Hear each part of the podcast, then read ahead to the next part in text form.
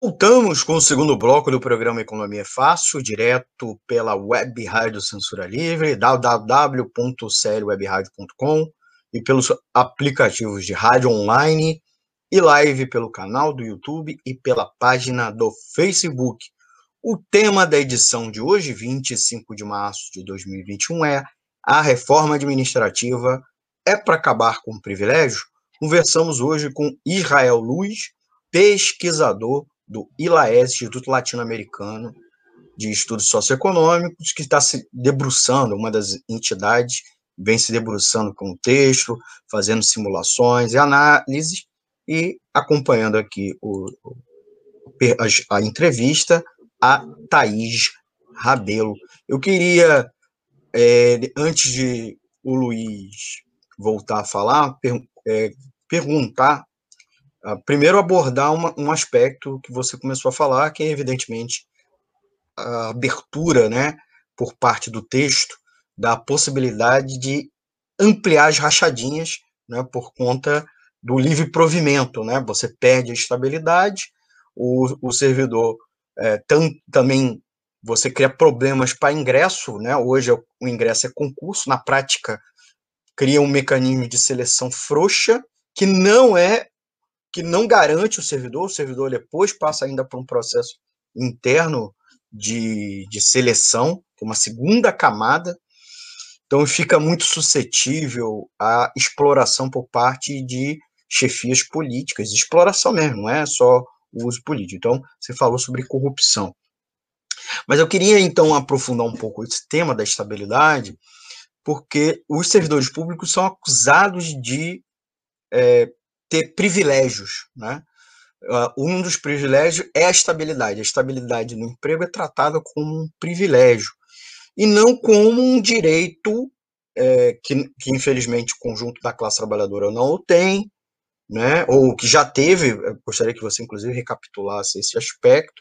Né? Havia a estabilidade de 10 anos, né, que foi retirada. Você também é, nós assinamos convenções internacionais sobre estabilidade do emprego, ou pelo menos para diminuir rotatividade, mas não implementamos na prática. E a estabilidade é uma prerrogativa né, importante para o servidor público, é, para não ficar suscetível a, ao jogo político. Queria que você pudesse, então, é, aprofundar um pouco agora, nesse momento. Jael. Certo. É, vejam, num, num, o mercado de trabalho no Brasil ele é bastante marcado pela, pela alta rotatividade, é quase uma característica estrutural, né, que muda, evidentemente, é, a depender de uma conjuntura mais ou menos favorável, mas é, essa é uma marca comum, uma marca do normal, digamos assim, do mercado.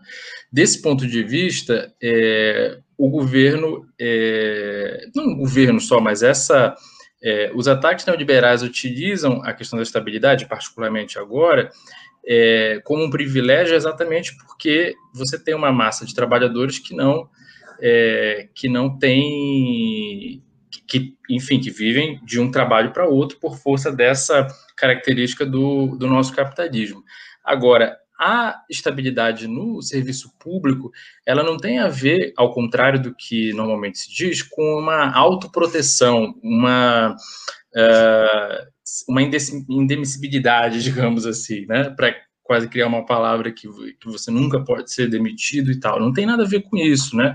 Ela tem uma história longa no, no país, ela veio, a, a estabilidade veio sendo é, as formas de estabilidade vieram sendo atualizadas ao longo, da, ao longo de, de, inúmeras constituições, mas elas simbolizaram em todo, em todo momento uma espécie de constituição de um Estado moderno, onde tivesse o quê? Onde tivesse uma, uma a estabilidade do servidor, na realidade, fosse a estabilidade da estrutura estatal de provimento de, de serviço público. Né?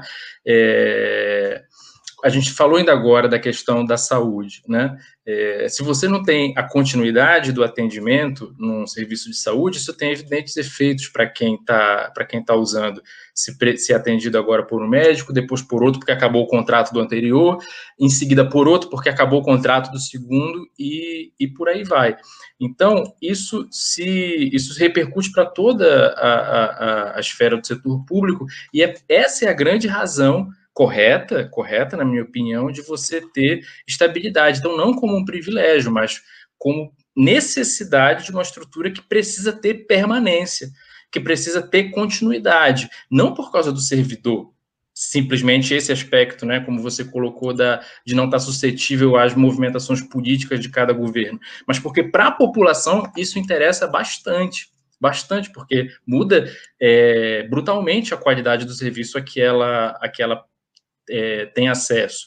Na proposta da, da, da, da reforma, é, essa questão da estabilidade está vinculada tá exatamente à questão que nós falamos anteriormente dos, dos vínculos, né, dos novos vínculos, que são vínculos mais precários, vínculos mais, mais frouxos, que vão propõem aumentar, na verdade, a rotatividade no, no serviço público e que, é, num certo sentido, tem uma, uma definição um pouco obscura ainda na, no próprio texto. Não é à toa que essa é a primeira fase, como eu falei ainda agora, você vai ter outras duas que vão complementar coisas que elas não deixam muito muito muito explícitas, né? Uma dessas coisas mais preocupantes que ela não deixa muito explícita é justamente o fato de que a estabilidade, como outros atributos, vão estar ligadas aos cargos típicos do Estado, as carreiras típicas de Estado. Quais são essas carreiras? Ninguém sabe. A princípio, pelo texto da PEC. Né? O que fica, o que fica sugerido de maneira bastante forte é que, por exemplo, carreiras de educação, carreiras ligadas à saúde não são carreiras de. São a maioria dos servidores, né? Obviamente, exatamente. Inclusive é onde dos a população estados mais... e municípios e que recebem os menores salários, né? Exatamente.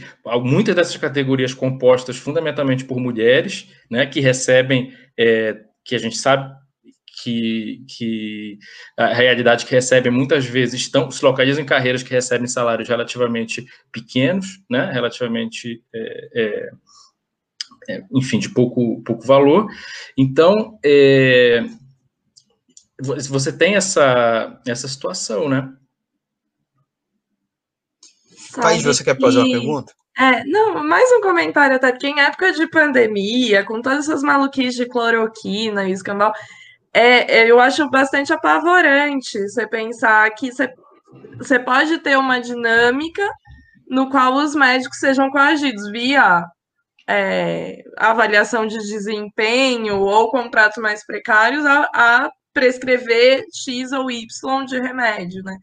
Eu acho que é bem concreto. Fora que a própria crise, né, em relação ao Ministério da Saúde, é, o Bolsonaro se gaba, né, de que nos ministérios deles os petistas foram tirados. Isso, em parte, significou, é, independente da filiação partidária, tirar funcionários de carreira e substituir por militares. E a gente viu o que aconteceu: é, vacina do Amapá indo para do, do Amazonas indo para o Amapá e do Amapá indo para o Amazonas, e, e um atropelo muito grande. Eu acho que é, é isso, né? É, a gente pensar o, o Estado subsidiário e essa vinculação, é, quando você tira a estabilidade do servidor, ele deixa de trabalhar para o Estado e começa a ter que se preocupar mais com o governo de plantão, né? No Estado federal, isso é um problema, como o Bolsonaro apontou, e eu imagino que nas prefeituras por aí seria um problema ainda maior. Olha, Daí... você tem. Ah, Não, só para comentar uma coisa que você falou, é muito interessante, porque é, como a reforma não atinge militares e juízes de alta patente, é, ela também garante algumas é, possibilidades de carreira aos militares que ainda não, não eram possíveis. O que você tem é uma, uma atualização, na realidade, do, dos privilégios de certos grupos próximos ao poder. Os militares são um exemplo bastante evidente. Né? Você tem, é, não sei mais nem quantos, tu, no conjunto dos ministérios, e o da saúde é o exemplo mais dramático, você tem uma ocupação é, de militares de carreira que é, são ganhando a... dois salários. Exatamente, e que são a prova é, cabal de que aquele discurso de um governo técnico baseado, é, não baseado em ideologia, entre aspas, não tem nada a ver com a realidade. Agora, eu queria destacar que no caso da PEC, é, uma coisa que a gente tem conversado bastante por aí e que é bastante é, é, sintomática do projeto do, do governo é que a PEC abre possibilidade para militares da ativa ocuparem é, postos, acumularem cargos na educação e na saúde. Né? Então você abre uma possibilidade. Vejam o projeto do governo. O governo tem um projeto é, profundamente conservador em termos de educação, não é preciso nem falar, todo mundo conhece muito bem. Você pode ter facilitado a entrada de agentes que vão promover esse projeto nas universidades, você pode ter isso nas escolas, porque, como eu disse, ataca todos os, atinge todos os níveis. Então vejam a situação que se coloca, e repito, não só para o governo Bolsonaro, essa é uma mudança constitucional. Qualquer governo que entre, olha a gravidade, qualquer um vai poder utilizar esse mesmo mecanismo a serviço da sua, da sua necessidade política da hora, né? Dos seus quatro anos, dos seus oito anos ali, né?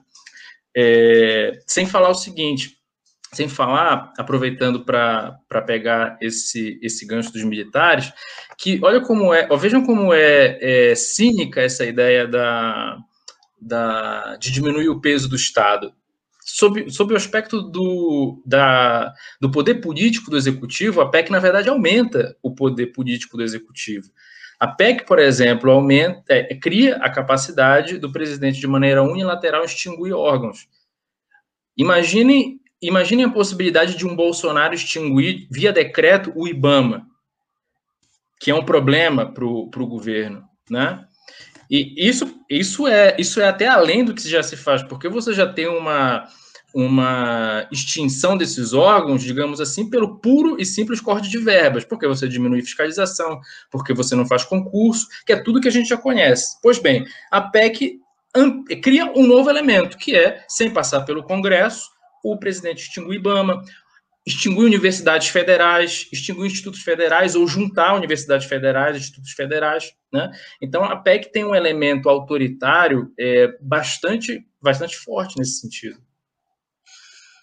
Jael, te botar agora aqui para você comentar, comentar ou responder o comentários dos nossos ouvintes. A Gelta Terezinha Xavier, que é grande amiga, que é apoiadora da rádio, professora da Universidade Federal Fluminense, é, comentou aqui. Em que medida a população tem compreendido o conteúdo da reforma? Panfletamos em Niterói alertando. As pessoas que passavam ouviam os argumentos, mas parecia que não lhes diziam respeito. Então eu queria aproveitar, reforçar isso. O que os críticos e o que o movimento sindical e popular não só o de servidores públicos, mas o conjunto, que compreende a negatividade que você colocou, os vários aspectos negativos da reforma, é, pode levar para a população de conhecimento, como convencer a população. É, o Guilaese tem algum material é, já pronto, relatórios, ou mesmo pegando esses estudos e é, traduzindo para algum tipo de material de agitação e propaganda? Então, eu queria que você respondesse e já for, a gente já está arrumando é, para o final da, da entrevista, tá bom? Olha, eu, essa, eu, eu, acho que essa, é, ressalvado todos os aspectos de compreensão da PEC em si, essa é a pergunta fundamental, essa é a pergunta mais importante. Porque é, a gente tem dois, dois boletins contra a corrente, que são boletins de conjuntura do ILAESE, do ano passado, sobre a reforma. Nós fizemos é, lives com o movimento popular, o movimento Lula, Luta Popular. Nós fizemos live, é, é, discussões com o pessoal da universidade, da UFMG, com vários setores, porque vejam, a grande questão é justamente encontrar o caminho para se comunicar com a massa da população que não é servidora pública e que acaba, por força da propaganda do governo e da grande imprensa, comprando o discurso do governo e da grande imprensa. Eu acho que a primeira coisa, é o que nós temos dito, é mostrar quem é o servidor público. Eu acho que essa é uma coisa fundamental, fundamental. Enquanto o Uh, o, o, trabalhador da construção civil, enquanto a operária da fábrica não entender que aquela pessoa que ela conhece do bairro dela, que ela vai ali no posto na Brasilândia aqui, e a pessoa ali que está atendendo ela, ela é a servidora pública com quem ela tem contato, ela não vai sentir, não tem como ela sentir. O servidor público vai parecer alguém mais semelhante aos seus chefes, na realidade, né? E um privilegiado. Então, eu acho que o primeiro passo é quem é o servidor público. A partir daí, eu acho que é possível gerar identificação. E essa identificação se aponte para uma identificação de classe, como classe trabalhadora, que independa da, da, da, categoria. Então, eu acho que isso é uma das coisas que a gente trabalha bastante no, no boletim. A gente traz, num dos boletins, é, o perfil do servidor público por gênero, por nível educacional, por, por renda, né? É, para fazer, para romper essa, essa barreira, né? O segundo aspecto é, bom, eu sei quem é um servidor público. Agora, eu tenho que entender o seguinte: se esse, essa enfermeira, se é esse professor que vai ser atingido, eu vou ser atingido, porque eu utilizo esse serviço. Né? E é preciso, então, dizer que a reforma não melhora o serviço público, ela vai piorar o serviço público.